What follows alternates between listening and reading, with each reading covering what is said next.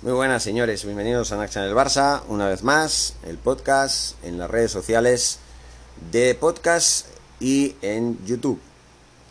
Bien, vamos a hablar del siguiente tema. Una vez ya hemos hablado de lo que supone el reto de Joan Laporta, vamos a hablar también de uno de los eh, de las apuestas, podría decir mejor, de Joan Laporta de cara a este futuro inmediato. Todo apunta, a pesar de que se haya hecho una lista de futuribles entrenadores que pudieran sustituir a Ronald Koeman, que Xavi es la opción preferida. Bien, vamos a hablar de esta opción, eh, vamos a hablar de mis impresiones. Yo sigo pensando lo que pensé en, en podcasts anteriores, pero no por ello voy a declararme eh, opositor radical a la posibilidad de que, de, Xavi, de que Xavi Hernández vuelva a entrenar al club. No voy a hacer eso porque lo que me importa más es mi club. Y lo que significa eso es que aunque a lo mejor no me pueda parecer buena la idea, tampoco tengo una bolita de cristal en la cual pueda decir, miren, si contratan a Xavi Hernández, el Barcelona no solamente no va a ganar títulos, sino que además es posible que hasta baje a segunda división. Vamos a exagerar esto, ¿vale? Para nada va a ser la realidad y ni mucho menos va a pasar eso si Xavi Hernández toma las riendas y le dan la libertad que pide. Ojo, la libertad que pide, no con condiciones, no.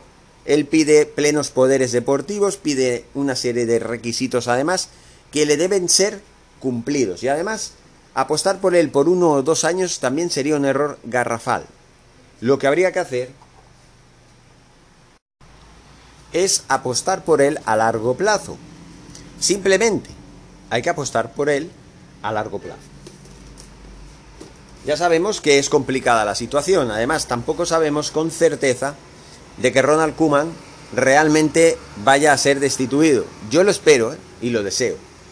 Lo deseo enormemente porque para mí eh, Ronald Kuman ha demostrado su incapacidad para ser o para seguir siendo entrenador del Barça. Su impotencia, su incompetencia, su no saber qué hacer en el sentido de que, bueno, lo ha demostrado claramente, ya hemos analizado ese punto, ya hemos analizado el porqué de, de, que, de que yo diga y crea, y no solamente yo, la gran mayoría de barcelonistas, de que Kuman no es el adecuado para seguir entrenando al Barça. Incluso yo lo he llegado a decir meses atrás, cuando todavía la gente lo apoyaba. Incluso me atrevería a decir que en el mes de, diciembre, cuando yo ya pedía su cabeza, pero su cabeza para junio, ¿eh? ojo, no para en, en ese momento. Si ustedes ven mis vídeos de mi canal de YouTube y mis podcasts también recientes, sabrán y quedará demostrado de que yo siempre he defendido que una vez que se fichó a Kuman como entrenador, pues lógicamente eh, lo que tendrían que hacer es dejar que pasara toda la temporada, que acabara la temporada como la acabara, a ver qué hacía, qué era capaz de hacer con ese proyecto de prisa y corriendo que se inventó el señor Kuman, ¿no? Que al final no aportó nada, ni siquiera tenemos una base para el futuro, que es lo más importante. Nosotros tenemos que tener en cuenta que un entrenador, primero, tiene que eh, empezar el proyecto forjando una base, ¿no? Una base deportiva, una base basada, valga la redundancia, en los canteranos, para luego a partir de aquí ir creciendo, ir asimilando el nuevo sistema y el nuevo rol que les corresponda, sin tener que aguantar a viejas glorias que tengan la jerarquía asimilada y que tengan el peso específico que siguen teniendo.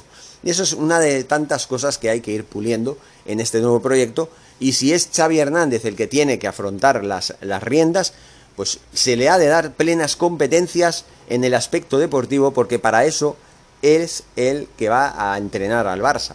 Tiene que tener las herramientas adecuadas para poder manejar este barco sin miedo a que naufrague. Simplemente es así y hay que hacerlo, hay que demostrar confianza. No es eso de que, bueno, lo que se está diciendo últimamente, de que la directiva no le está diciendo claramente que apuesta por él y que también son reacios a aceptar que Xavi Hernández tenga plenos poderes al 100% en el puro aspecto deportivo, en todo lo que es gestión deportiva.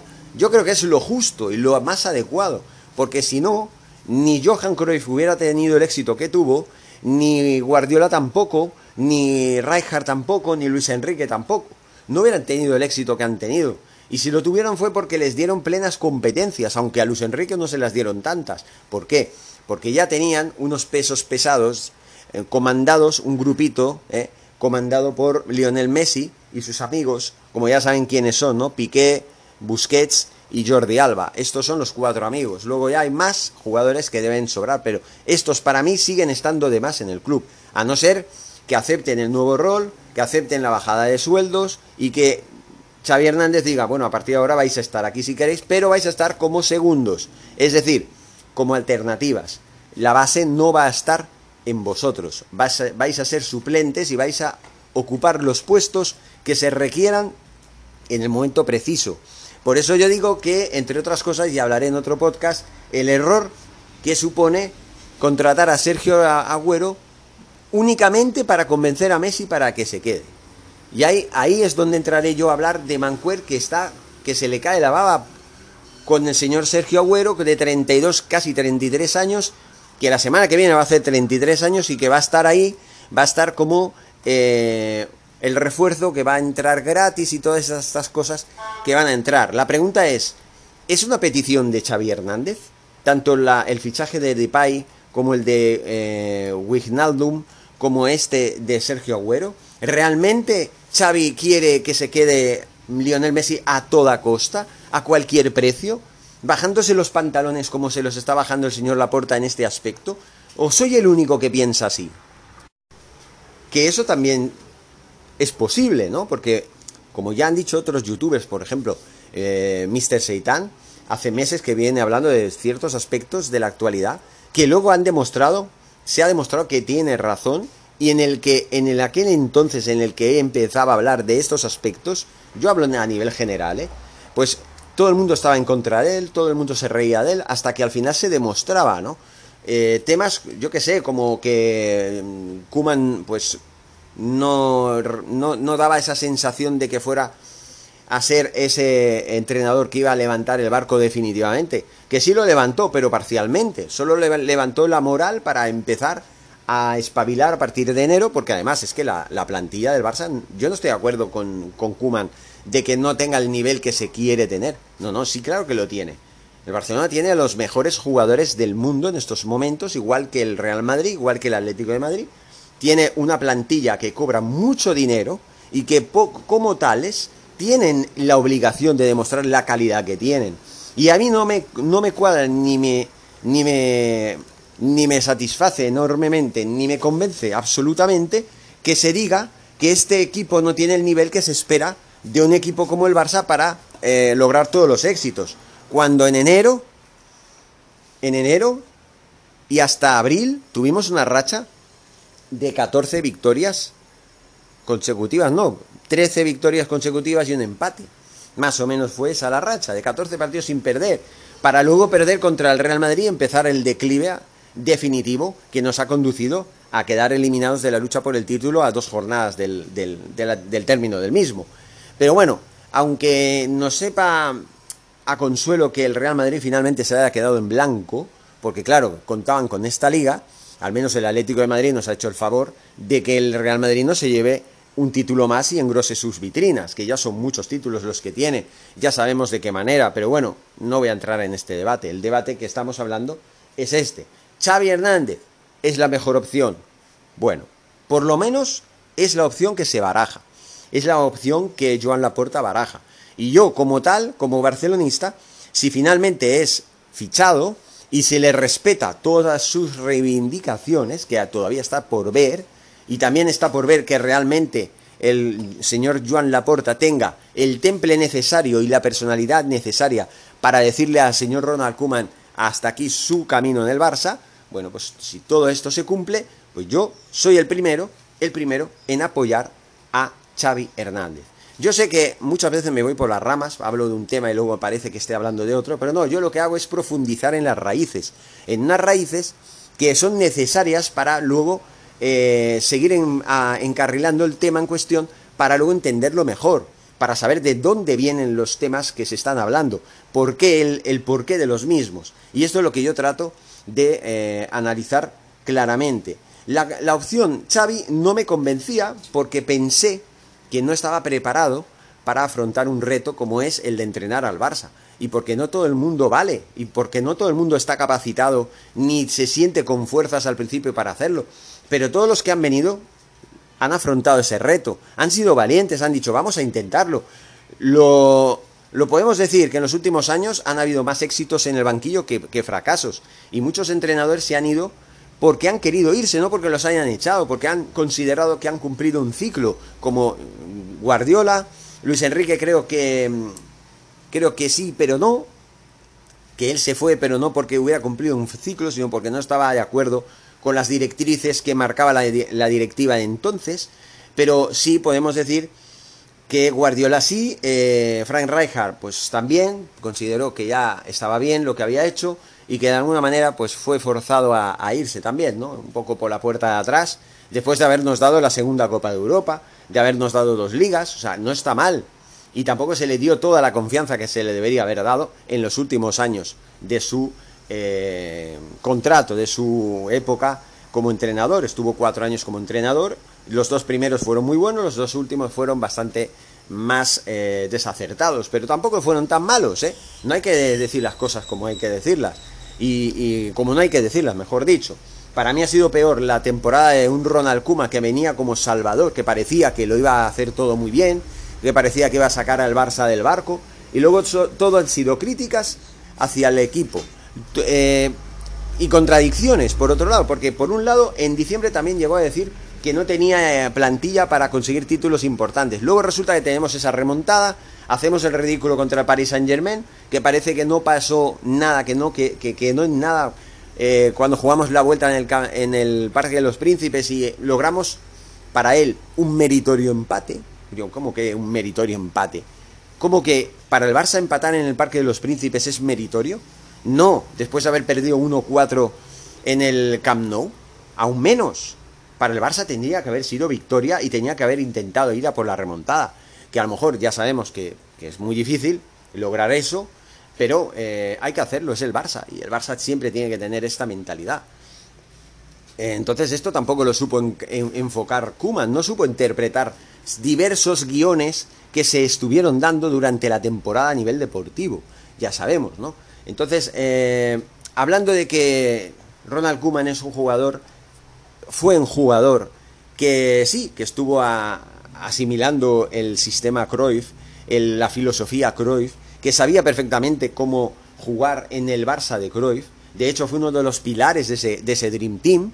A mí me choca mucho porque como entrenador sí ha querido más o menos tomar una pequeña base de lo que aprendió con Cruyff, pero, pero por otro lado ha querido imponer su criterio propio que se aleja bastante de ese criterio que se supone que tenía que tener como base, como es el criterio de Johan Cruyff.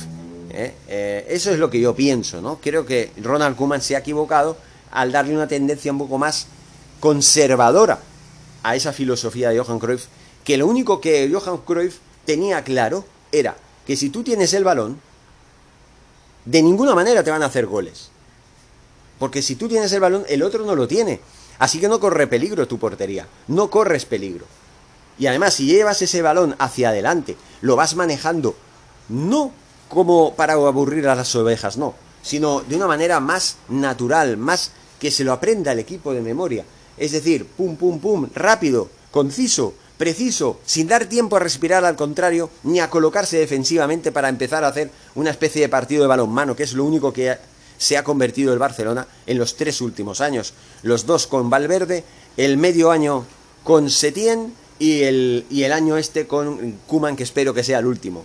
Así que Laporta tiene la oportunidad de, sea quien sea el nuevo entrenador que él ponga, para mí va a ser totalmente apoyado, tanto Xavi como el que sea. Esperemos que si es Xavi, yo no voy a decir que ojalá sea Xavi. Yo no sé qué preferencias tendría yo para el nuevo entrenador. Miren, hay muchas opciones. Yo solo quiero que el entrenador que venga sea el adecuado. Y Xavi puede concordar con la filosofía de Guardiola, que a su vez concordó con la filosofía de Johan Cruyff. Vamos a ver, es un exjugador, es un entrenador chapado no a la antigua, sino a lo clásico. A lo clásico, ¿qué me refiero yo? Lo clásico. Lo clásico. Lo que se ha venido instaurando desde finales de los 80 y principios de los 90.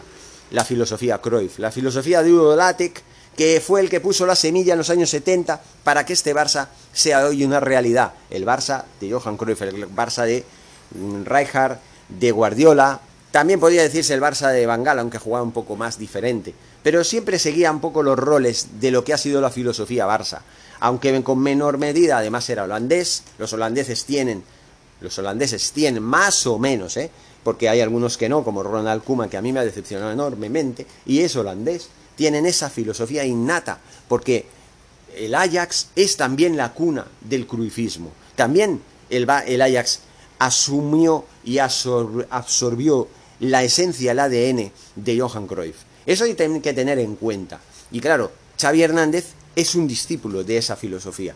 Sí puede funcionar, sí, pero está supeditado a que se le requiera y se le autorice a ser el que mande en la plantilla, al que ponga la mano dura, la mano de hierro, que diga, tú fuera y tú fuera, y tú dentro y tú dentro, guste o no guste, es mi decisión y hay que ir con ella hasta el final. Luego, pues al final de temporada, vendrá el momento de valorar los resultados. Y también será un error enorme enorme, eso también es verdad, yo sí que estoy de acuerdo con eso, de exigir títulos ya en el primer año de, de, de, Xavi. Si se consiguen títulos, perfecto, maravilloso. Pero si no se consiguen, de momento nos tenemos que conformar con hacer un muy buen juego, con, con ver que el Barcelona ha vuelto a cambiar, que la filosofía del Barça vuelve a ser la que ha sido siempre y que el Barça por lo menos trata de agradar y de jugar bien.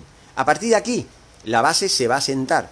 Se tiene que empezar a trabajar a partir de ese punto. ¿Para qué? Para que el Barcelona vaya evolucionando a raíz de seguir fiel a su ADN, que es la de jugar bien al fútbol. Jugar bien al fútbol, dar espectáculo al espectador, al que venga al campo cuando se pueda venir al campo, al que ponga la televisión y vea a su equipo jugar. Ahí, que no aburran a las ovejas, que lo que tienen que hacer es divertir a la gente, no aburrir a las ovejas. Eso es lo que tienen que hacer. Y necesitamos un entrenador que además sea un estratega, sea un estudioso del tema, sea un discípulo de la esencia del Barça. Simplemente, no sé cómo decirlo ya de otra manera. Simplemente es eso. Si Xavi va a responder a esas expectativas siempre y cuando se le dé la confianza necesaria y un contrato largo, nada en contrato de uno o con opción a dos años o de dos años con opción a terceros, no. Por lo menos un contrato de 4 o 5 años para que él tenga tiempo para hacer ese proyecto que tanto necesita el Barça. Y una de las pruebas, aunque no creo que sea tan tanta demostración y, para mí no creo que sea suficiente como para avalar eh, a este Xavi que pudiera ser 100% creíble, esperemos, yo con el tiempo equivocarme si acaba fichando por el Barça, yo lo único que digo es que con el Al-Sad se ha conseguido muchas cosas, ha conseguido que juegue como nunca había jugado como nunca había jugado en su historia. Y ha ganado una liga, y ha ganado una copa, y ha ganado esto y lo otro. Tres títulos en dos años, no está nada mal. Creo que son tres, o seis, no sé, algo así. Seis creo que son, imagínate, mejor todavía, mejor todavía me lo ponen. Entonces, Xavi, yo creía en él a largo plazo, no ahora. Pero bueno, ojalá me equivoque, ojalá la puerta me cierre la boca, porque eso me encanta. ¿eh? Cuando yo me equivoco en una valoración sobre el Barça que yo considero que puede ser negativa, cuando a mí me hacen equivocarme, yo no me enfado, al contrario, yo me llevo una sorpresa mayúscula, pero en el buen sentido. Me llevo una alegría añadida y me alegro de equivocarme. Eso es lo que yo quiero eh, con Xavi Hernández. Si Joan Laporta finalmente decide poner la confianza en él y lo contrata con las condiciones aceptadas, sin ninguna omisión ni contraindicación. Así que vamos allá, señores, el futuro es nuestro, Forza Barça y seguimos en Liza. Hasta pronto.